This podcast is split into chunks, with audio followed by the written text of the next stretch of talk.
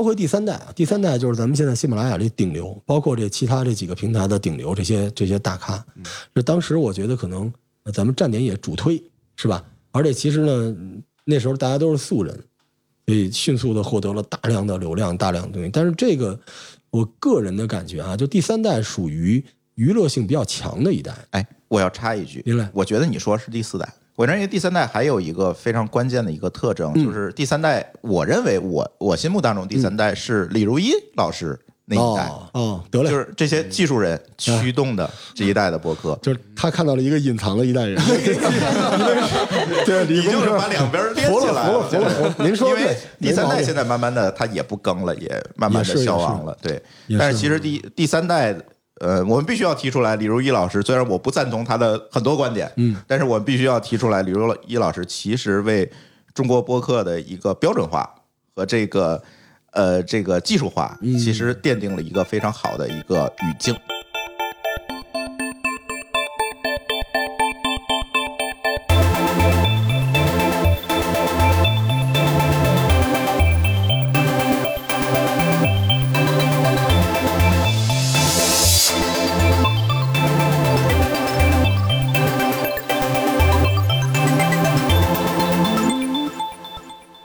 大家好，欢迎来到谈笑风生。呃，我是汤达。我是玲玲，这期呢，我们非常有幸请到两个重量级嘉宾啊。那么一位呢，是我们这个津津乐道的主理人啊，朱峰朱老师。那么另外一位呢，是我们头号玩家的主理人，我们的罗叔。请两位可以先做个自我介绍。罗叔先来吧，大家好，我是罗叔啊，介绍完了，还有还有别的 吗？可以，可以，可以，简这个简洁而有力。这个我们这个头号玩家是这个一九年的苹果的这个年度播客，哎，太好了，您记您记得念这个，哎 呀，这感谢感要谢，帮 帮罗叔对哎，谢谢打个广告谢谢谢谢谢谢，当然，我们朱峰老师的这个津津乐道啊，也是这个苹果的呃精品供应商。呃，对我们是苹果的精选供应商，现在是吧？嗯。两位可以简单介绍一下，就是你们可能在做播客之前吧，有过一些什么样的这个背景啊？然后为什么会就是走上这个这个这个方向，还蛮有意思的。嗯，这主要这是吹牛逼时间，是吧商业自捧来 吧，来来来，罗老师先来。反正都是大家都是干这个 的。对我我主要是觉得我传底，我我比较有信对，心。我在我在您那个您那个故事之前，我也对我也后边也攒不了底，确实攒不了。我之前是某家，但是最好不说名字的海外呃主流媒体的啊、呃在中国大区的销售 VP，就是我负责卖广告，我算是一个媒体人。对，然后那之后呢，回国创业，然后我们做了一个比较新潮的跟健康有关的东西，嗯哼，啊，然后最近在开书店，因为呃想来想去，嗯，职业生涯结束的时候，希望能够开一书店，索性就不结束，直接开就完了，不用等那么长时间。对，所以就目前就做了这么一个书店。这个经历很丰富。坦白说，开书店一直是我的人生梦想。很多人好特像别都有这个，对对对对什么对，开书店啊，开咖啡咖馆啡啊，开馆、课花店呀，对吧，哎，真是真是真是，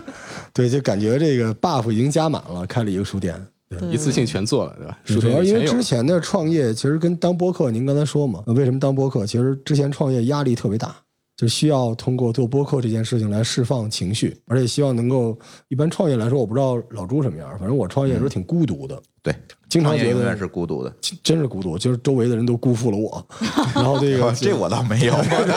这你你想原来多是了。这个孤您 独下回感。要把我甩出去的时候，您先说一 句。对，嗯、呃，所以特感谢啊，当时黑水公园艾文老师，嗯嗯，然后激励了我，让我进来做这个事情。所以其实我并不是结束了我的创业啊，本草生活，或者说现在耕读书社来做博客，而是在同时进行。顺便，我想表达一个，我觉得，嗯、我比较庆幸啊，一个一上来就艾文老师引导我，另外一个我觉得我并不以播客为生，所以经历了大概两年的时间，我觉得不想当播客的人，往往可能比较容易成为一个好一点的播客。嗯那，我是说我自己啊，我觉得确实还是可以。哎，朱老师，呃，以上均同意是 吧？呃，其实跟罗老师的这个经历有点类似，但是我可能创业经历比罗老师会多一点哈。嗯我之前从咱们互联网开始，这 个两千年时代，对，我们就开始连续的创业，呃，一共可能做了四五家公司吧。两千年开始，那对很早。在各个行业里面的公司都有，网络媒体啊、这个社交工具、智能硬件、类似的这些公司，我们做了几个，全在风口上。呃，哎还都不是在风口上做的，对，基本都比风口略早一点。哎，难难怪，对，所以呢，可能博客也算。难怪，难怪对。这是高手，这是高手。呃，然后这些公司其实后来就都卖了，比如说就卖给上市公司了，或者大的互联网公司都卖了。一六年呢，最后一个公司卖掉之后，觉得嗯确实闲的是有一点难受，而且确实我们这些创始人们呢，当然津津乐道播客创始人不仅我一个人了，是我们这些人都觉得应该有一个属于自己的表达空间。嗯，嗯，呃，写过公众号，我公众号现在可能订阅还有十几万了吧。搞过知乎，我可能是知乎头一千个用户都做过，但是后来为什么集中在这个聚焦在播客这个领域？我是觉得播客这件事情其实跟其他所有的表达场景都不一样。我们认为播客最大的一个特点是，它其实是在一个闭屏场景下的媒介。对，没错其他的其实都是在开屏场景下，我必须聚焦，我用眼盯着它去看，别管是是图文还是视频是这些东西。但是播客其实更适合我们的受众，我们受众是谁？我们受众其实是这些理工科的科技这个从业者宅族是，吗嗯还有科技 TMT，对他们日常工作其实蛮忙的。嗯，你让他打开一个什么站，打开一个什么音，他可能真的没有这些时间。是、嗯，对，但是 B 屏，我在上班路上、坐地铁、开车的时候，我去听，那有很多对于他场景们来讲是一个非常好的场景，也正好是我们想要去面对的这个受众。 那部分用户啊，对，所以一直从一六年到今天，我就这样做下来了。嗯，对，所以今天看下来，我们两位嘉宾，这个，呃，一位是这个技术出身哈，就是我们朱老师其实是这个互联网跟技术的精英出嗯身，然后我们的这个罗叔罗老师、啊是这个内容和媒体出身啊，是所以这个听起来是一个非常有意思的碰撞。然后两位嗯啊、终于在这个播客这个方向上，然后走到了一块儿哈，就是我觉得这是一个很有意思的一个一个一个话题。所以不知道呃，两位对这个播客它的这个呃是怎么看的？就是说它，比如说它的内容的专业性，然后以及它这个生产制作当中，呃，因为两位都做过比较长期的持续的这个更新嘛，对吧？所以你们怎么考虑它内容的专业性跟它生产制作当中的这个制作的专业性的这个取舍啊？还是我先来啊，先来好嘞，您接着，我一直接着给你底传底啊。得嘞，得嘞，得嘞。就其实内容和制作这件事情是每一个播客一上来就要面对的问题啊。我大概做了不到两年，我个人的感觉可能内容决定了一个播客的上限。嗯，因为我个人自诩为读书人嘛，虽然我们都有商人的铜臭味儿，但是我觉得播客对我来说最大的吸引力是它的文学性的一部分，就是它是通过文学性来传递东西的。所以在这个角度上来说，好的内容决定这个播客到底有多受欢迎。但是制作是一个下限，不是说制作不重要。为什么是下限？是因为制作其实是听众最初接触播客的那个门槛。没错，对，很多人一听就觉得你是那么回事儿嗯啊，他就愿意听。如果一上来很杂很乱，包括一些口音，包括很多东西的话，很可能他就呃就放弃了。所以我觉得内容上限，制作是下限，但是呢，这个制作还是一个可以掌控、可以学习的东西。但内容这一块儿，说实话有点儿靠天分，还有一个就是因为我岁数比较大了，就是你阅历、你的经验在这个地方。就可能你二十多岁的人和三十多岁的人，像我们这种，我跟老朱九十多岁的人哈，聊这东西，嗯九是零吧？后吃过见 过的，我们这聊这个可能会占点便宜，嗯。但是呢，现在说起来，就是我觉得我可能还是更关注内容这一块儿，但是制作是需要优先考虑的。这是我一直以为特别呃仰慕朱老师啊，就因为我们这个圈儿普遍大家不重视技术这一块儿。对，普遍都不重视。很多人觉得买个两三百块钱的麦，啊怎么着就开始了。这里边除了录音，还有很多的门道。是这样。其实，呃，我特别同意罗叔这个观点，只要你做，你做的永远就是内容。对内容永远是要放在第一位的，但是你的内容怎么让别人认识到？那这个时候可能就要取决于制作了，因为我们是技术出身，是吧？我们也做过一些这个数据上的统计。嗯，呃，我们此前有一段时间，在我们一百期之前，有一段时间这个录音质量不是特别好，因为录的就比较随机。比如说找一堆人，可能凑在这儿，我放一个录音笔，然后录完了之后，我们就直接把这期节目发出来。那音质各方面的可想而知。那这个时候呢，我们就会发现，无论是从后台的评论呢，是显而易见的，但是你会看见数据的这个晚听率嗯嗯是非常差的。但当我们一旦采用这种比较专业的这种制作方式，再来输出节目，你会发现数据有一个量上的明显的差异。也就是说，在可能比如说其他的因素不太产生变化的情况下，嗯比如说内容的这个对呃方向没啊错什么的，主持人都不太有变化的时候，但是如果你的质量上去了，就很明嗯显是、因为就像刚才罗叔说的，罗叔说的很多观点我都非常同意啊。刚才咱没有录音之前，其实我们也做了很多交对流。我们俩一拍即合，对，其实你播客是什么呢？其实做播客是一个持续的获取新用户的过程。是嗯播客有一个非常重要的特点，就是它一旦订阅了你，就很难再舍弃你了。是粘性很好。那你如何获得更多的新用户？那其实你得让他听下去，最起码嗯对，才有这个可能性。嗯，是这样。尤其到今天，可能涌现出来了很多很多的新博客。就是我每听一期新博客，我都想联系他们，教他们这你怎么把这个音质给我做好点儿。您您待会儿先教教我，您先教教我， 罗叔节目的音质其实呃技术做的已经非常好了，就是大家去听，嗯，完全是没有问题。但是有一些新的同学去做这些东西，确实是有。对，嗯我这个朱想老师也对可以给我们培训培训，我们也是 新手。咱开个班儿啊，这个我我给周老师补充一句啊，对嗯、我有很多听众，就是时间久了之后，他其实甚至不在乎你讲的内容是什么，没错嗯他就喜欢听。所以从某个角度上来讲，我们可以把播客的节目理解成一个曲子，嗯，呃你说的话就是一个乐器。如果你这么理解这件事儿的话，那制作非常重要。没错儿，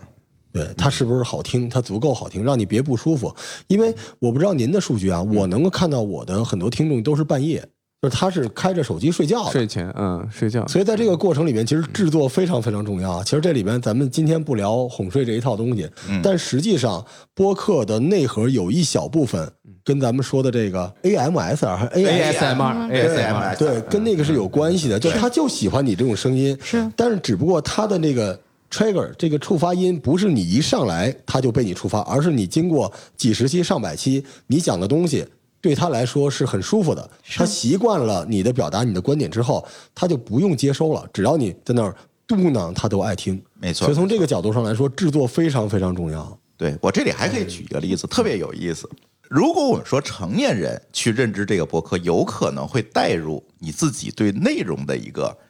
倾向性，我来喜欢这个博客。那我前段时间就是昨天，我做了一个测试。昨天我们有一位听友从苏州来找我，带着他三岁的小孩儿，三岁，他的小孩儿其实跟他每天都在听我的博客，三岁的小孩一定听不懂什么科技呀、啊，听不懂什么东西，他就是听这个声音。然后来到我们家之后，我们这儿坐着很多人，他只有对我们主播非常亲近。哦哇只要你一说话他这就个能很认识神你奇。声音这个东西，我们一直说声音这个，因为我们的嘉宾里还有心理学家嘛，我们其实是研究过这个问题。是声音是人第一个接触到的外界的信息。你在胎儿时期就开始接触，什么感觉都没有的时候，视觉、触觉这些东西都没有发育起来，你的听觉是第一个被发育起来的。哦，所以这是一个天生的一种信任的一种建立。嗯理工科的那个范儿起就是来对了。对对，有理论依据。对对对对，我们最近要根据这个事儿写个 paper 了。嗯，这个这个非常有趣啊，就是、呃，因为像那个周老师，您这边是这个技术大拿出身啊，然后其实我这里有两个问题，我看了一下，其实特别适合分别请教二位、啊，但是我想二位在这个问题上应该都非常有很好的共识。那么一个问题是说，呃，看这么多年啊，就是从播客产业开始有，然后一直发展到现在，您是怎么看？比如说这个技术的发展。这个过程，它影响到比如说播客的这种媒体啊，然后影响到它内容的生产啊、传播啊，就是这样的一个整个发展的过程。那么我紧接着还有另外一个问题，这个我觉得这个罗老师可以来考虑考虑，就是说您作为一个资深的媒体人啊，您您看媒体的整个产业发展过程当中，它倒过来对比如说技术这里的提出了什么样的一些要求，以及说驱动了一些什么样的技术的发展？嗯嗯，其实本质是一个问题来两个方面。嗯，嗯， 我觉得从技术这一块儿，首先我们可能就要从无线电讲起，是吧？那咱先回到一百年前，那时候我还小， 九十 年前，呃，前段时间正好是马可尼发明这个无线电广播一百周年还是多少周年？无线电广播技术并没有发展的特别的像我们想象的这么早，其实是很靠后的。无线电技术其实是一个很靠后的技术。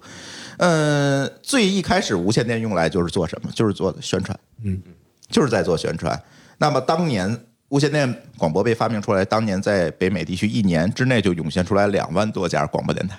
它其实作为一个宣传媒介，通过无线电来分发的宣传媒介， OK，它比传统的那在此之前可能就是报纸，那它很肯定是很慢的。因为是啊美国人还是有很强的自我表达欲望。嗯，我觉得这是一个自由市场对给到的一个东西。那它的这个内容的接收习惯一直延续到到今天。那我们看播客其实是做了一个什么事情，只不过把无线电这个媒介变成了 RSS 对来进行分发，对，它只不过是一个技术的迭代是吗？呃技术的一个我们叫平滑升级，嗯，对吧？嗯只不过互联网时代到了，我不通过无线电这种介质了，我换了一个介质，但是东西并没有变。如果你到维维，你可以去听那些无线电广播，然后你再打开播客，你会发现他们聊天形式都是差不多的。对，其实是这样，它是无缝的，但是在中国可能有一点点不一样。嗯，对，这个可能就得请罗老师说了。嗯，搞媒体的罗老师，啊其实在中国有一点不一样啊。中国其实呃，因为种种的原因，跳过了 RSS 这一代，别管是啊是图文内容还是音视频内容，其实是跳过了 RSS 这一代。直接跳过是打引号的，其实，在当年的 Web 二点零时代，我们会发现，在中国也有很多支持 RSS 分发的这些应就博客的那用，个博时客对对博客对时代也有很多，但是最终在中国，因为这种监管啊等等一系列的问题，哎，这些东西呢，可能就不太适合中国这个呃我国国情是吧？很快就跳过了这呃个，发展我对倒不是觉得 RSS 不符合中国国 情，因为 RSS 本身它也可以去做一些合规性的事情，是嗯完全也可以做。但是呢，这个时候互联网的商业化，嗯，快速的在崛起，没错没错，那么呢，各个平台就更希望把就是这种内容放在自己手平上，台化的这个方对，变化都愿意放在自己平台上变成我的内容，没错而不是属于互联网的那种，比如说喜马拉雅。是是啊是对，那当在这个时候呢，往往在中国我们就跳到了这一代，嗯跳过了这一代，啊，它都会变成包括微信公众号，对但最后它也是集成包括在搜索引擎你都搜不到它，没它都错变成没自己错平台的内容没了错。没错，跳跳过这一代之后，我们会发现，哎，这里突然我们发现了一个幸存者，博客，嗯它仍然是通过 RSS 来分发的。是那它为什么会通过 RSS 分发？我有一些观点，可能一会儿罗老师可以给我补充一点哈。播客的内容其实更加长尾化和垂直化，对即便在美国，我也很难做出一个播客界的巨无霸，一个大平台，很难。所有的听众都可能会在那百分之八十的长尾里面，去选择自己喜欢的垂直类的话题来收听。是那这个时候，RSS 就很适合这样一个媒介的传输媒介。当然，这是从技术角度聊的，是吧？嗯嗯，从媒体的角度上来说，嗯，还是要看播客的内容。对，您刚才说到了关于这个媒体的发展对技术怎么样怎么样，但是关键我还是 focus 在内容这个地方。嗯，其实最早我们说这个播客啊，我个人的感觉啊，最早是获取信息，嗯嗯然后获取信息之后，希望能够得到一些观点，嗯，对信息和观点。所以播客在一个阶段里边，它的媒体属性，对吧？什么叫媒体？媒体就是传递信息的嘛。所以播客的基础就是给信息，然后在上面附着观点。信息是什么东西呢？知识、故事，或者说什么都不是啊，就是闲聊。就包括咱们喜马拉雅这有声书也在里面。如果是这么算的话，那我比较 old school，因为我喜欢有声书，起码它给了你一段信息，有价值的信息。但是观点是什么东西呢？其实说白了就是我给你洗脑，什么阿里铁军四十条，啊，知识付费，我都把这个不算作信息，非常我带把有它个算成人的这个色彩的观点，对啊观点，因为对什么？它为什么算观点？因为其实我给你的知识付费的这些东西，其实没办法让你得到那些东西，但是能让你得到希望。是的所。以其实我给你的是某种安慰，就是有人说贩售焦虑等等之类的啊嗯啊，但是观点可能您也能算成信息，但是这个时刻你就会发现，像朱老师刚才说的，他们都在那个长尾里边。嗯从从这个角度来讲，说实话，平台也不太好做。对，它不太像是一个聚合性的平台，它是离心的，完全离心的。每一个用户找到的、听到的东西都不太一样。然后我们再说这个中国这播客有一个比较特别的东西啊，就是一般来说我在看美国的播客的时候，它基本就是信息是一种，观点是一种，但在中国还有一种东西就是情绪，嗯，这个特别有意思，就是我觉得这是中国一个比较独有的一个现象啊，也是划定中国的这个我们说播客可能它是一个自媒体，但是它并不是一个主流的自媒体，是因为情绪在中国居然也是一个独立的有价值的内容，这挺好玩的。这是一个我个人感觉是一社会问题，就是说，呃，它可能是一个自媒体发展的一个分水岭，因为社会上有很多这个最近有很多无良的媒体啊、垃圾信息啊，它去迎合大家的负面情绪。我不会觉得说这些垃圾的内容是给那种不好的人听的，不是每个人都有各种各样的呃角度，但是可能因为大家的压力，对吧？大家有各种各样的压力在，所以呢，负面的情绪被迎合的比较容易有这种快感。嗯哼，对他们这些东西就迎合这形个，成这个传播话题，对，就迎合公众不爽的那一点，所以专门有这么一种内容就发泄情绪，嗯，对吧？它既没有我们说纯粹的有效信息那么客观和及时，也没有那种走观点那种有积累啊，啊、有这种总结，但是很多人就喜欢这种东西，嗯这种东西其实充斥了现在的播客的世界。我说个难听的话，好吧，我们今天聊点不让讲的是吧？嗯就咱们喜马拉雅是博客这个圈儿最大的平台，嗯，你敢不敢把你所有顶流的节目在你的首页啊直接展示出来啊？不以播客的形式，就把它做成一个 list，门户 list，、你看看你到底是一个什么样的站点。就是如果是黑社会、杀人放火、灵异、恐怖、算命、两性关系都在头儿，但是这就是社会啊。当然我知道在商言商啊，对，所以我觉得这东西吧，有点像音乐里边这个玩 emo 的，就走情绪的这一块儿。所以其实什么在里边，我觉得案件、灵异都算。其实您可以说案件是故事，是，但实际上你接受的不是有效信息，你也不想学探案，你就想爽一下嘛。对，很多人过就过来爽一下嘛，所以我觉得这偏娱乐个向的东西可能是就是找猎刺奇激，猎奇心理猎奇，对，找刺激。找但是刺这种激东西其实它应该有它的比重，但是这个比重太大了。所以你从这个角度上来讲，我们刚才说这个 RSS 说这个分发，其实如果内容的趋势上这个东西被市场引导了平台，那你最后你研究这些东西有什么用呢？其实我很早之前就有人告诉我，你就录杀人放火，一定能火。没错，顶流没错，顶流就是咱们研究半天这些东西，但是从内容的角度上来说，这玩意儿覆盖一切。 是杀人放火鬼故事，对，所以您您看啊，我这个做节目就比较鸡贼。我刚才说这个节目一般是我做节目其实就是三块儿，一块儿我给一个基础的干货的信息，一块儿呢我给点儿观点，因为我岁数大了，倚老卖老，啊给点儿观点，一块儿我最后煽一下情。就是我是比比较 old school 的人啊，我觉得不这么做这个节目不舒服，但是我也有我的问题。就其实我这么做完之后呢，您看我这个听众的受众面儿都比较广，我十岁到几十岁都听。然后，但是我每天我跟我听众的互动都是这样的，就是罗叔，我爱上了我哥们儿的媳妇儿，啊，怎么办？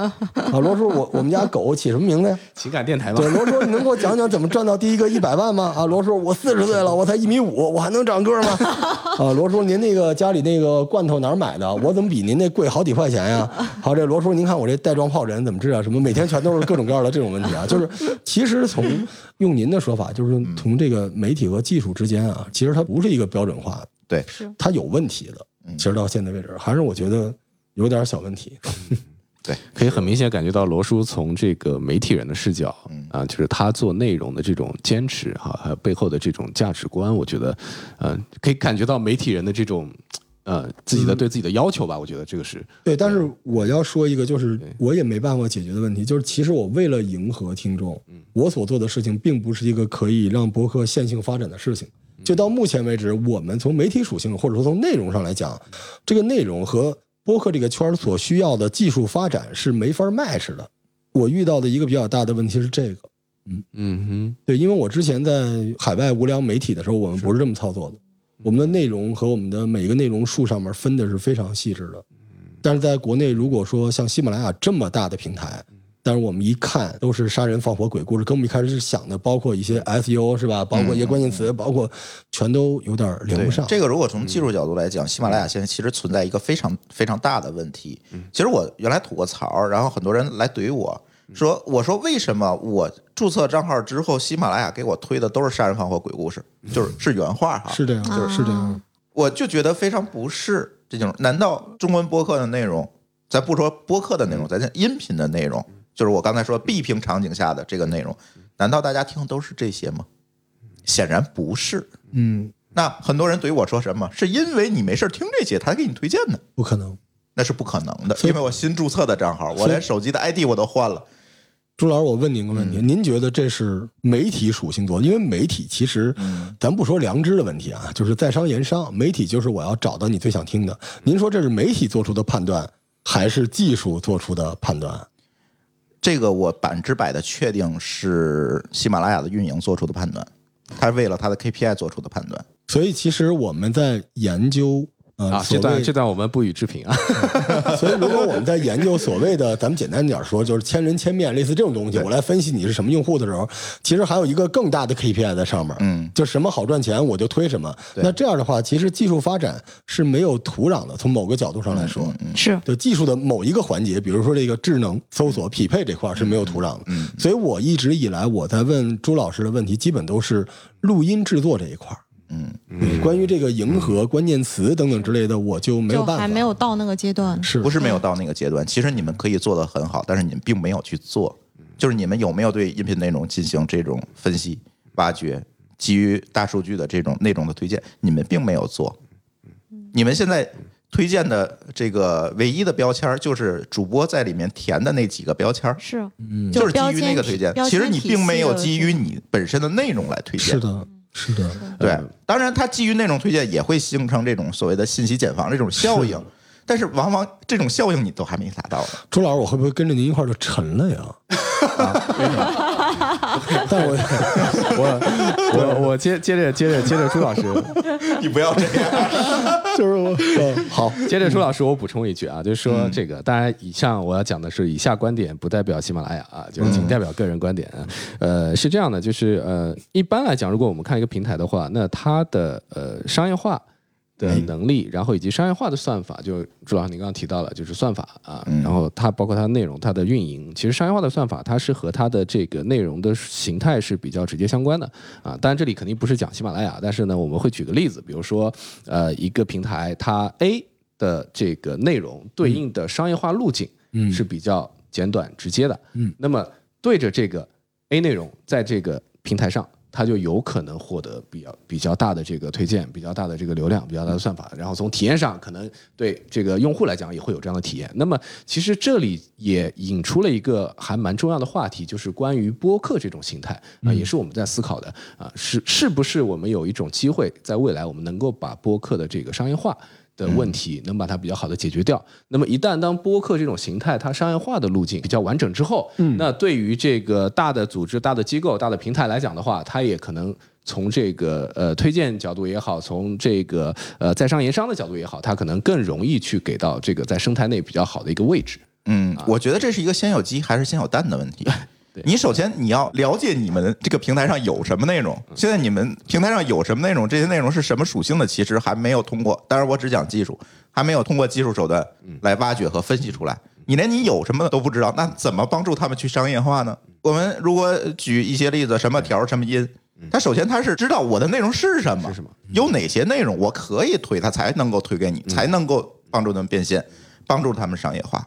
我觉得这是一个先有鸡还是先有蛋的问题。关于就是这个问题，其实我们也会向外看啊，就比如说我们会看美国的整个的音频生态，包括美国的这个播客产业。呃，我也想请两位就是也都各自去来讲一讲，就是你们对于比如说美国的当前的播客产业的发展，然后以及中国当下可能需要做的努力哈，就是这个这个中间的差距可能会在什么地方？对，因为啊刚刚那个呃罗叔也提到了“土壤”这个这个词嘛，所以我嗯刚刚其实也一直在思考。就刚刚达叔也提到，就是美国的这个 podcast 的产业，它其实经历了十多年、二十来年的发展。就是从 iPod 出来之后，从零几年整个的这个，它其实已经形成了一个内容的土壤。它目前有八十多万张的这个 podcast 的专辑，然后内容就是非常丰富，各种这个可能都不需要做太多的标签化的运营，但是就已经出现了非常小众的很多这个垂直的内容赛道。对，那中国我们当下在供给上，就是还没有看到一个非常繁荣的这样的一个一个状态。然后嗯两位其实都做内容嘛，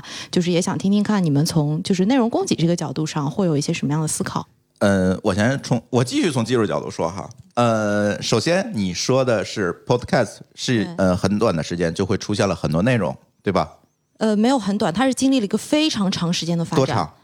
大概十六七年的对样，子。十六七年。但是实际上 podcast 的内容并不是这十六七年累积出来的，是从一百年前累积出来广，播对，它是广播的无 没错缝的升级， 没错没错，你不能说苹果发明了这个词儿那天开始，我们再看出现多少，不是，是当年大量内容是传统的广播电台，包括现在苹果的美剧，你看 NPR 等等也是在前面，是它是广播内容的升级，所以它迭代过来，好，我变成了一个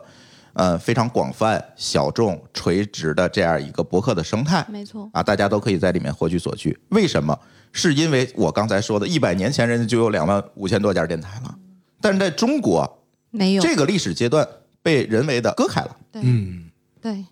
大家就没有形成这样一个内容的获取习惯，所以才会发生今天我们在愁，哎呀，这个内容应该怎么做，应该从哪儿来？人家从一开始做 podcast 那一天就没愁过这件事儿，是是因为那个市场早就已经形成了。嗯，哎它就是传统广广播的互联网化，对移动互联网化。对但在中国这不是，这是传统广播的山贼化，对是革命者， 对，对吧？嗯，呃，之前跟朱老师聊也是嘛，最早这波播客是一帮广播电台的午夜音乐 DJ，嗯，对，对。老喜欢给大家放个音乐啊，这个哎对中间来这一也下是。为什么就早期中国的播都是客音节乐目都类的是音乐类节目，对然后对经常放歌。你看，包括糖蒜出来那波人，他们在录音的时候，他们想象的是自己是地下的革命军，但他们对标的是人民广播电台里那些“大家好”。唐僧当年我是谁谁最爱谁说的就是我是中是中国的海盗电台，海盗电台这电影大家都看过嘛？对，其实到了今天，其实我会发现可能就不太一样。对，所以市场就分裂了。对就如果中国的传统广播都够都移动互联网化的话，那就跟国外这对上了。嗯但实际上他们没有转，而中国直接滋生出了一波，就跟玩摇滚的这波嗯对地下的人出来，我要表达，我要怎么样，对就这种奇怪的自媒体。并不是说他们没有转，而是我们在广播电台年代和在播客起来之间，我们中国的广播电台发明了一种模式，叫珠江模式。珠江模式，珠江模式是什么？对就是，呃，主持人在那儿打开麦，开始念留 言。哎，一开始是对嗯念，一开始是念短信热，心后来观众来念信嗯微 博，现在是念微信，啊，然后再放放歌，念念路况，过了。是那他没有办法形成内容的积累，嗯做不出优质的内容来。那当珠江模式风靡全国的时候，你会发现广播电台没有内容了。嗯，是他并不是不想上博客，是他发现他上了博客没有意义。场景不一样，场对景不一就样，大对家已经习惯了场景这件事情。对所以现在你问传统广播的这波人，他们对自己的主持人的要求是网感、网感、网感，说了很多次网感。网感，对，就这个。你说他没能力吗？不可能。所以实际上啊，顺着老朱的话说，如果传统的广播电台真有朝一日啊都播客化了，那对于播客这个圈儿才是灭顶之灾呢。嗯我个人的感觉，为什么？是因为我觉得之前跟老朱聊过，我觉得中国播客啊，最早这一波人他是有点革命军心态的，他总觉得自己被辜负了啊，愤怒要表达啊，是吧？想说点新鲜的。你说传统的他说不了吗？是因为他不够自由，他有他的限制，对吧？但是现在这一波人，这个严肃的播客时代已经过去了。因为现在中国的平台太多了，你想收听点信息哪儿都有，所以很多人最后降维降到你这个播客圈的时候，他是抱着娱乐性的期待来的，他就想放松一下，他没想那么多。在这种情况之下，你的播客你给他去讲一个传统广播电台讲的一个高冷的、一个严肃的，他觉得你场景不对，对，所以他们来，你播客就是娱乐性的，所以第二波播客就是包括我们这一波人，就大家觉得你聊，他是想放松一下，不然哪有什么知识付费啊？对哪有知识付费这个奇怪的场景出来，对不对？嗯所以从这个角度上来讲，我觉得未来会很麻烦，因为真正会娱乐的那波人没过来呢。娱乐的那波人过来的时候，你这些革命军，你的所谓的这种自由，你的这种东西还能不能用？而且一旦对管理一旦上来，对吧？您喜马拉雅最了解嘛？这里是谈笑风生电台，一个由喜马拉雅战略投资部发起的访谈类节目。我们每期节目会推荐一档播客，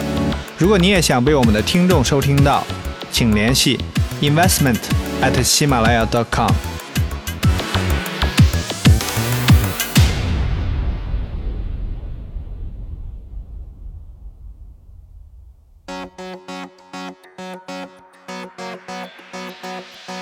差点 FM 围绕生活，如果你们是女孩儿，能接受，比如说你们的男朋友和其他的女性朋友关系特别好吗？紧随热点， n 号房事件啊，一共胁迫了七十四个女孩儿，其中十六个是未成年人，最小的只有十一岁。理性有温度，生活在继续啊，人不能总原地踏步，要向前看。嗯有一些事情啊，你不要太想的太深了。诙谐有态度，快点，速度快点啊！别跟不上高峰啊！就我们的记者急了，然后就跟那个里边也喊上了：“我他妈不拿相机我也追不上的，我还扛着这么一东西。大明儿，粗眉，张辉，芝芝，我们是差点 FM。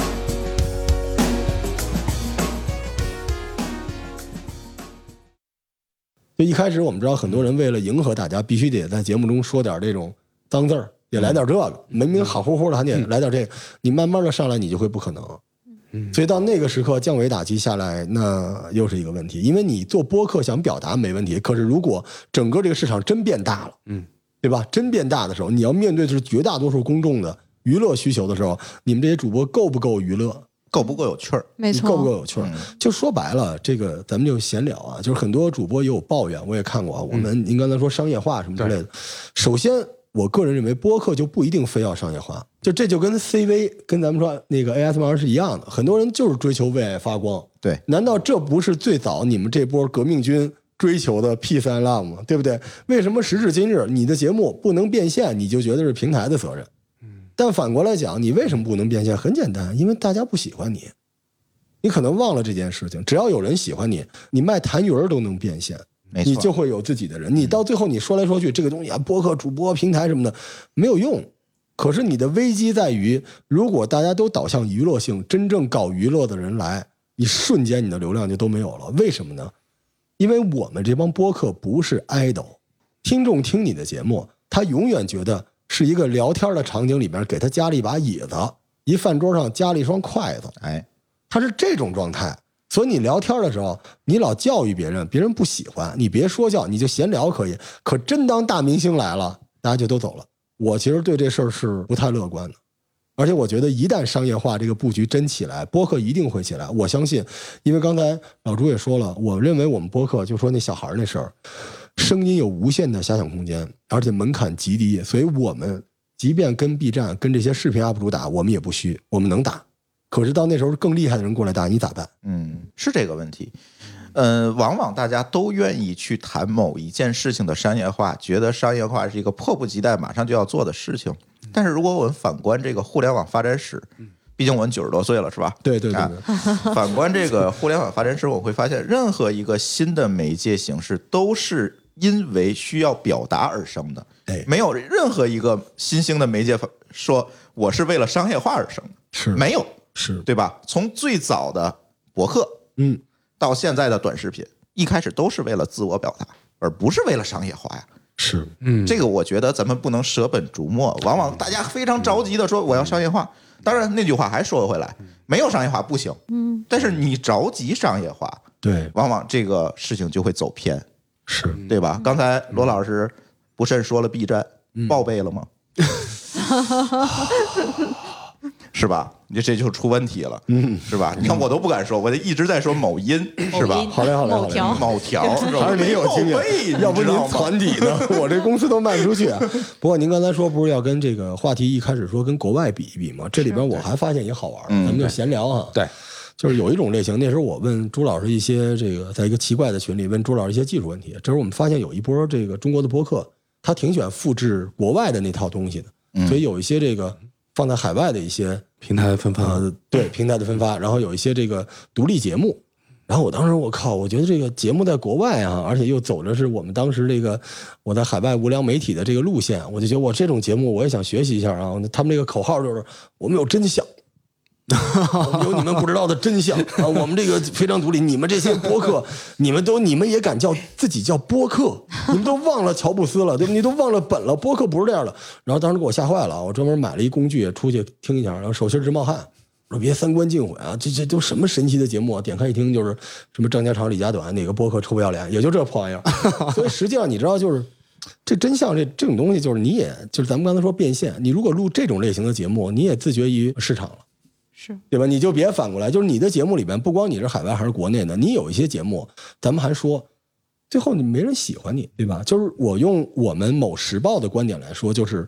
你做的这个报道重要还是你重要？嗯，是吧？你认为你自己是一记者，你是讲真相的，嗯那你应该隐姓埋名吧？你把你这个逻辑推出来，结果你不是，嗯所以你讲的这些东西不就是为了自己红吗？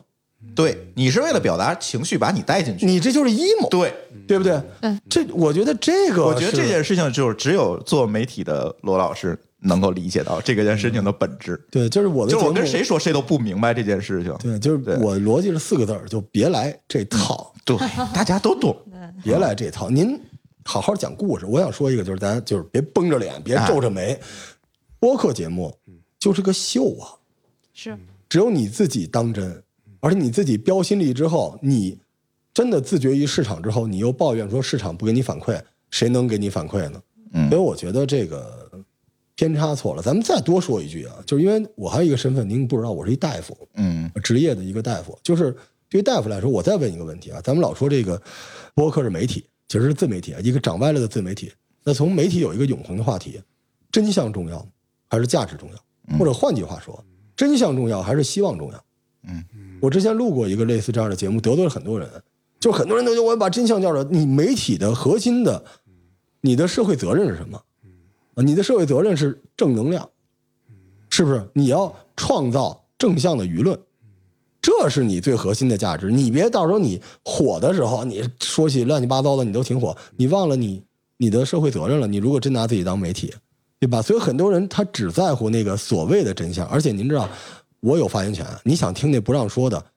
我都是那样的人，我能比你不知道不让说的是什么？但是就连我们那个团队，我们的那个中文网，都是我们雇人专门写给你们想看的那个东西，这你也信？真是天下熙熙，天下攘攘，哪有这些东西啊？所以我觉得，在我的世界里面，播客啊，可能我这比较教条了啊，就是你要传递一个能量，一个正向的价值观，但不一定是鸡汤。你希望别人喜欢你，从商业的角度，或者不从商业角度，从表达的角度，你不要太自私。嗯这个麦递在你嘴前，你就要对你说的所有的话负责，你要对听你的节目的人负责任。嗯而说这个稍微有点激动啊，但是因为我听了好多这种我所我谓的非常这种同意你的观点。真是，而且这帮人给咱们带来了无穷的麻烦，您发现了吗？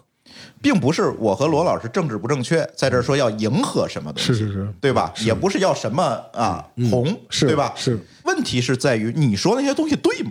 对呀、是谁来证明？谁来证明？就我必须要吹一下朱老师啊，是因为什么？我刚才也说了，就朱老师的节目是这样的，就是咱俩这期节目就是咱俩互相吹捧商业是吧互？吹，他把咱俩拼一块儿是这意思吗，我没误会吧？对，就是朱老师的节目不可，节目里边难免我们这些人会有些说教啊，叫君子之患好为人师。嗯，我就好为人师，为什么呢？因为我是君子嘛，对吧？起码我是君子，对不对？但是可这种东西，就是你其实你能听出来，你特别想表达你某种特别偏激的东西，然后获取别人对你的关注，这种东西是我所有的节目里边最讨厌的。所以你只有那种，咱也不是说非要装逼拿范儿的笑看风云，但是你踏踏实实的输出一段东嗯西，给人留下一段回忆。如果高级点儿，触发别人的某种反应，让他能够开心点儿，我觉得播客能做到这一步，就是极高的境界。嗯，我同意。所以其实就是您觉得不太应该说，我作为一个主播，我天天去琢磨别人，对吧？我去琢磨我的用户，我琢磨他去想真正想要什么，想听什么，而实际上是想表达真正的自己。是不要挑逗你的听众，是是，这词儿很多人是在挑逗自己的听众，让自己红。嗯，我我想说一句话，你想自己红，你去做那些。写个受众更大公的众号啊媒什么体，的写个公众号什么啊对对，他上上不会微博呀，写，脱衣服没人看。嗯，对他们这帮人要好，他早就去视频就火了。这个其实是一个特别有意思的话题，就两位老师，你们观察下来，就是在中国的这些播客的从业者，经过这这么些年的发发展，这个天坑，中国的从业者。嗯，就是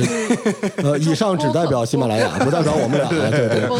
播客播客的这个这个对，就是做播客的这批人吧，嗯对，可能有有经历过一些什么样的这个变化，比如说最早的时候可能是一些什么样的人，播客的画像，对播客做主播的客画主像播的主播的画像对，经历过一些什么样的变化对，，而且我们可能也很感兴趣，就是说接下来你们觉得如果有第三波，未来对对对啊它会从哪儿来？可能会是什么样的的人哎会进来，然后他能是一个合格的，对于这个媒介形态比较有正向价值的、这样的一些人。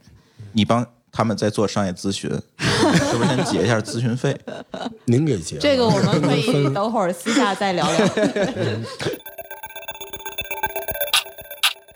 其实刚才咱们俩就是这气氛特别好，咱们聊嗯啊，但是咱就是不得罪人了，我发现对，咱会别得罪人，他会咱把别咱俩点名卖啊了！哎，对对对对对对，就是一上来这一波，就是我刚才跟老朱说的这一波人，是是吧？就是他们幻想自己是海盗电台，嗯，其实他想做的就是直播间里那些人。你看他特别愤怒啊，我们今儿晚上啊跟大家，但你让他进广播电台，一个个都怂的似的，可喜欢去了。我当时就把好几个啊讲这种特恐怖的人一进，各位老师好，各位大家好，我是那个呃刚在网上啊，我靠，这到了那地儿就那样了。我们经常遇到这种情况，这是第一波人。但说实话，啊我觉得这一波人挺有追求的，嗯，他们有强烈的理想主义情节嗯理想主义，而且他想表达的是信念，不是他自己。我来分辨博客，就是有那想红想虾米心的了，但有的他就是相信他做的东西是对的。就我不一定喜欢你想表达的东西，但我会喜欢你急切想表达这个东西的一个状态。嗯，我觉得这是我们互联网圈的这些，它不只是播客啊，我们刚说 CV，刚才很多人有有点一点点的小匠人心态。我觉得最早这一波人是这样的，嗯嗯，对，是这样。而且他们技术也挺好的哈。你看最早这一波人，就录音差点，但是他们之间这个聊天还挺像那个 cosplay，cos 对一下广播电台主持人那样的。对对对哎对，是这样。而且他们当时只有这些人能掌握这些所谓的音频技术啊，等等，他节目质量也有一个基本的保证。嗯而且最重要，其实我在我们节目四周年的那期节目里面，其实聊过这个话题。嗯为什么第一波起来的是这些音乐人或者叫电台人？嗯，那是因为第一，他掌握了这个音频的技术；嗯，第二个，他有表达的习惯和表达的欲望，嗯，对吧？嗯，第三个更重要的是，正好赶上苹果 Podcast 的那一波流量红利。哎，就是当年想听播客，就是在苹果的这个这个播客还是要应用感谢 Podcast，对吧当然，当然，就是他们已经破圈了。中国中国不是这么破圈了，中国什么张小戴什么的是开酒吧了，用那种方法破圈了。对，这第一波人，然后第二波人，其实我觉得就是正好赶上了娱乐性的期望。嗯，就是你没没发现很多人其实他聊不了第一波人聊的这种事儿，是，但是第一波这种事情也未必好。就是我老觉得中国这个摇滚乐一开始愤怒，是因为穷。他不是因为要对抗社会，这个世界这么 peace，对不对？ 我他妈 不就是穷嘛？你还有什么东西？你有什么可愤怒的，对不对？警察叔叔一来都没事儿，对吧？大家好，叔叔好，这不全都这样？我就是乐队的鼓手啊！我们当时嚣张碎瓶子啊，怎么着啊，吐舌头什么的。然后警察一来，叔叔好，灯都亮，叔叔叔叔您坐，不都这样？就播客最早这波人呃，但是我不一定接受，不一定能够接受他们，但我完全理解，而且我非常非常的 respect，、非常尊重。第二波人赶上这个，其实我觉得他们没有那么大的野心，因为那个时刻播客是啥谁也不知道，他们就是自己自己录一节目，就像我们玩乐队，说咱录一东西给你听听小样儿，是吧？而且这个当时的这个国外的乐队发展是，得有一大 DJ 把你这歌一放，他说哇你这可以，喜马拉雅刚好就是这个，嗯，那时候我觉得什么平台就是 DJ，就是我这东西传到你这儿，我转发给您，您能听见，哎，嗯挺好，齐活。然后底下还有人评价，这就跟一个自发的一个照片墙似的。那个时候这波人是这样，所以技术可能差点儿。就我们说这个有信息，也有一些观点，也有一些 emo 情绪，但是浑然天成，就这种节目都天真烂漫，就骂人你也听着觉得舒坦，是那么回事儿。您知道，咱们都听久了之后，你能从那东西里面听出那个假招子，就特做作那种劲儿，你是受不了的。但是这一波人，早期这一茬儿都挺好。对我，我是这茬儿听播客入的坑。嗯嗯，您最早听播客是差不多。国内的吗？嗯，国内的其实，如果我没有猜错的话，你应该说的是在一二年到一三年期间的这些播哎客，这是第二代播客，我觉得非常好。嗯而且正好那一段时间，我是因为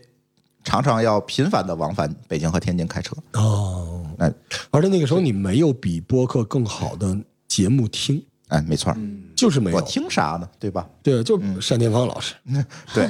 嗯，也就这。郭德纲老师，嗯郭德纲老师啊，对所以您您二位呃，怎么看？你们两位是属于第二代，或者是可能更后面一代吗？或者基本上是属于第二代博客？我觉怎么定义得应该从岁数上来先说嗯让罗老师把这个分代说完，你应该还没说完。对我，嗯我觉得我不客观啊，我只代表我自己啊。就第二代结束之后，有一波人，差不多就是一四一五年，嗯就是你们现在喜马拉雅的。但是第二代，怎么结束的，咱这里必须要说一下，哎这个以史为鉴。嗯，您您来，您对来，您，来，第第二代结束是因为呃，采取了一些不当的这个商业措施，商业化，基于商业化，然后因为这个商，我就不点名儿是哪个公司干推动的这件事，嗯因为这个商业化，把这些本来很有表达欲，是，我想把这件事情好好做好，拿钱一砸，怎么样？嗯，死了。崩盘了，嗯，崩盘了，这就是第二代的消亡，就没有了。第二代现在我们当年爱听那些播客都不更了吧？是没错。所以就这是因就为这个呼应到您刚才的那个观点，觉得商业化这个节奏过早快过度会有对会有问题。其实现在这个魔手也在，就是资本入场，嗯，资本入场现在又来了，又来了。对，大家又在聊商业化，商业化。我说实话，这么说不好听，就有些你不配聊这个，不是说我不喜欢你，就是你没没到那时候呢，你别跟着起哄。你那，我虽然不太喜欢这词儿了，就您那初心你还记得吗？啊，某个夜晚突然想聊一段话，有人说：“哎，您这聊的真好。”嗯逐字逐句的给人家回，我就有这时候。对我当时说我要回每一个，当然我也没做到，可是那个美好你还记得吗？对吧？而且说实话，嗯真正能够商业化的就是顶尖那二三十个，对，剩下的闹得特别凶的是中间这几百个，但底下这些年轻的还没成长的，一看他作何感受？嗯他的心理期他望会是觉得什自么样己没有机会了，或者这个市场已经不适合我。说回第三代啊，第三代就是咱们现在喜马拉雅这顶流，包括这其他这几个平台的顶流，这些这些大咖。这当时我觉得可能呃咱们站点也主推是吧？而且其实呢，嗯那时候大家都是素人，所以迅速的获得了大量的流量、大量的东西。但是这个我个人的感觉啊，就第三代属于娱乐性比较强的一代。哎，我要插一句您来，我觉得你说是第四代，我认为第三代还有一个非常关键的一个特征，就是第三代，我认为我我心目当中第三代是李如一老师那一代，哦哦，得嘞，就就是是这些技术人嗯驱动的这一代的博啊客。他看到了一个隐藏的一代 人，嗯对，你李就工是科把两边儿连起服来了服了服了您说因的对为第三没毛代病现在慢慢的它也不更了，也慢慢也的是消也是亡了。对也，但是是其实第第三代，呃，我们必须要提出来，李如一老师虽然我不赞同他的很多观点，嗯，但是我们必须要提出来，李如一老师其实为中国播客的一个标准化和这个呃这个技术化，其实奠定了一个非常好的一个语境。嗯比如说泛用型播客客户端，这就是他发明的词哎儿，是吧？咱别别管说这件这个字儿多别扭，哎，这是他发明的一个词儿。嗯慢慢的告诉这些主播，你应该去关注技术，嗯你应该用一个呃更公平、更平等的方式来分发你的节目，嗯这是他给大家的教育，由此产生了 IPN 的这个播客网络，然后。呃，有很多专业性的，就是行业领域的专业性的人士来加入了这个播客这个行业。嗯我觉得这是一个历史性的一个改变。之前大家都是说所谓的第一代也好，第二代也好，它都是可能在某些行业里面，是离它非常近的行业里面，是这个博客是我自然而然的一个发生方式，嗯对吧？我懂音频，我懂这个，我懂那个。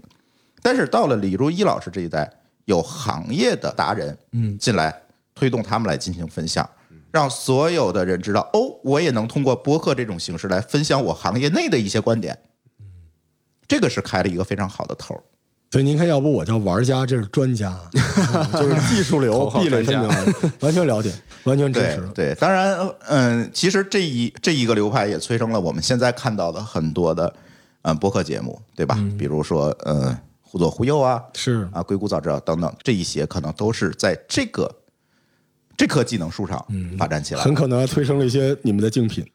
啊，对，对，是没吧错？嗯，对，就是大家觉得另外一个脉络啊，那那我说这就是第四代，我四代完全同意。第四代这波人就是完全迎合公众的娱乐需求，嗯，嗯，对。但是他们其实我不觉得他们是抱着变现的目的来的，对，对吧？他们的目的很简单，啊就是我聊，我希望有人能够听到。嗯，对，就是这乐队逻辑，这是我特喜欢这艾文老师跟我说的。这个艾文老师跟我说说，这个老罗，咱们这个其实就是玩乐队，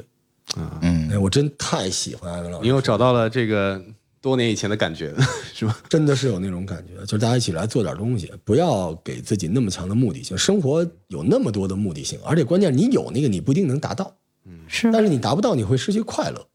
所以做点快乐的事情。那个时候，我觉得这一波人都是这样的，虽然比较粗犷啊，很多这个技术也不达标，包括我们刚才说的，我自己的理论就是信息啊、观点呀、emo 啊，甚至这个情绪有点过重。嗯，但这一波人有一点就是留下一个小隐患，就这波人其实他的能力还是挺强的，就是你看他这个爬格子这个能力啊，包括这个做表，包括这个文案的能力都很强，但是很多人后边的下一波人只学会了他们 emo 这一块儿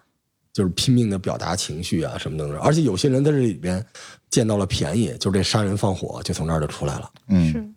那那接下来，假如我们能看到未来这个、这个这个呃播客的内容吧，能够更加的健康繁荣的这样去发展下去，两位觉得可能会来源于一些什么样的人嗯来去做这样的生产？就是下一代，我们可以做一些展望，甚至下两代、下三代。把把咱俩给隔过去了，对，是 啊，从您这是第五代是吗？两位， 第五代， 我刚怼了半天那一代，就我刨出一咱跳过去刨了了一是吧？坑，他们把咱们给装进去了。 好吧，好吧，好吧，又发现了隐藏的一代你看，这就是喜马拉雅啊高手，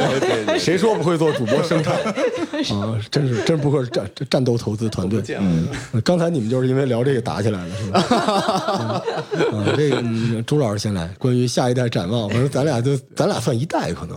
嗯，差不多，我跟罗老师应该算是一代，嗯嗯对对林二位怎么把自己归类对？算算这算一算二三四，这个我们算代外，算的。代外，啊，可以这么理解。其可以这么实理解嗯哪个都靠不上，就是很多人嗯、呃愿意在语境里面在讲北派播客和海派播客，嗯嗯啊，有很多区隔的方法，嗯比如说是在喜马拉雅上传的，可能叫北派博客啊，那个自己独立分发的叫海派博客。啊，我以为那叫独立播客呢，播客里边还有很多散装我英就语讨厌是吧“独立”这俩词 儿，呃我也是，哎呦，我哎 呦，不行，录节目必须的，我你这独立 个鸟啊，对吧？对，呃，有这么分的。那你说我和罗老师这叫什么？我们既鼓励这种内容的这种叫什么？就是我们希望坐下来，我们大家是在聊一个东西，而不是在教别人，嗯，对吧？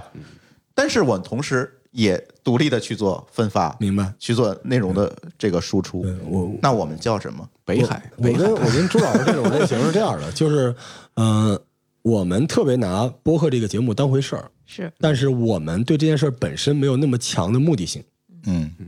对，就是这样。 其实可以很很明显的感受到，就是我我个人的感觉，其实我我也不美化我自己，我也挺想红的，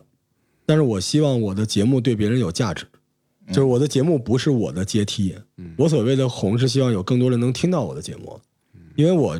聊一个小鸡汤啊，就是因为我那时候创业嘛，嗯我在这之前大概拿了七八千万的一个创业，但是这中间一度现金流断了，你知道吧？当时对赌特别坏，嗯懂现金流我自己等于扛了两百多万，嗯，你还签了个人无限担保，是这样的。你你这故事了解的很清楚。要不您能卖出去？啊你也是罗老师。下回您咱俩再创个业吧，我可能拿钱了。但是当时在这个特别难受的时刻，我上班的时候啊，我从这个办公室进来，到我的办公室，从大门进来，从公司大门进来到我的办公室，大概是呃四十多米。在这过程里面，我所有的员工就看着我，嗯因为他们没发工资，他们也没地儿去。对，然后我还得就是一进门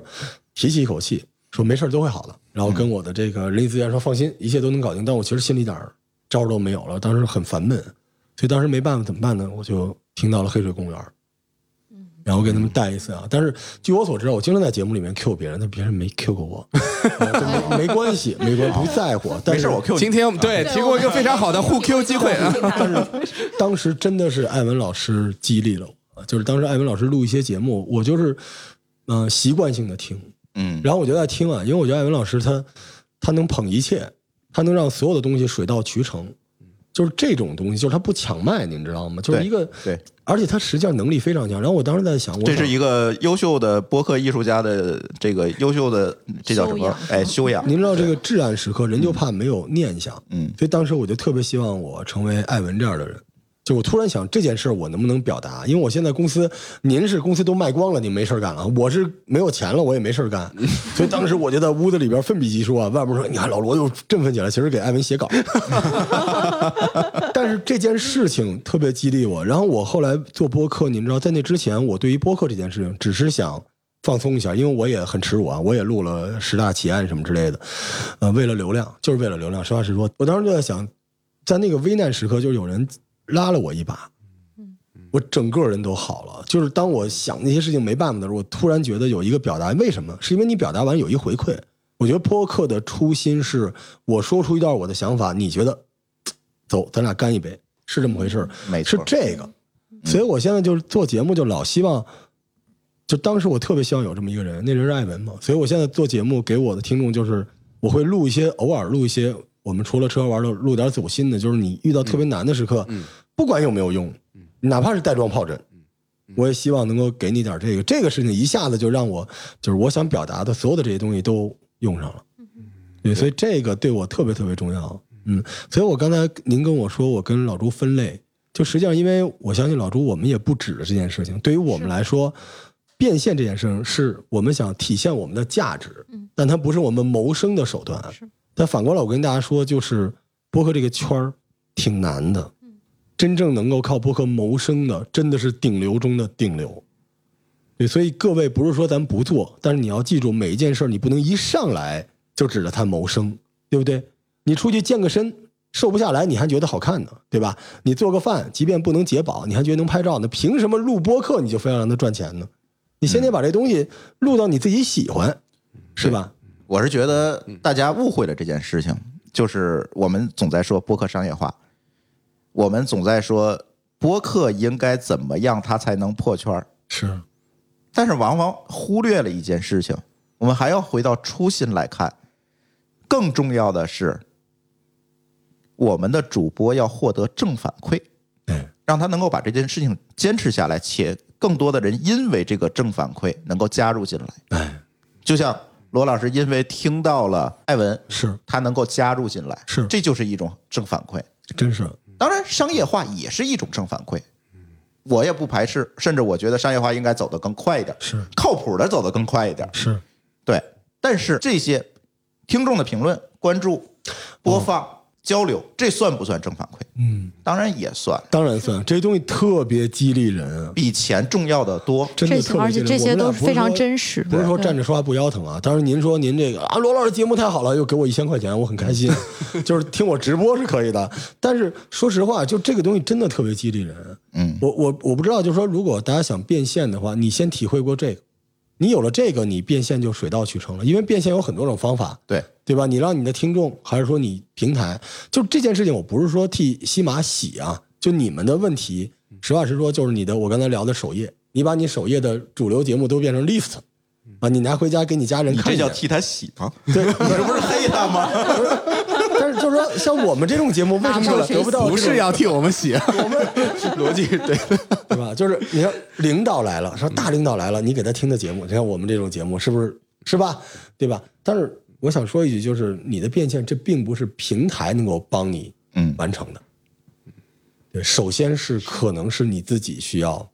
对，打铁还需自身硬嘛，这是一个一百年前的说法哈、对但是真的是这样的，所以大家别着急，就是还是把聚焦啊，就是你都知道运营这节目要发一百个平台，我都干过，我二十二个平台发节目，每天更多少，但实际上最关键还是你的节目内容。你跟听众之间的关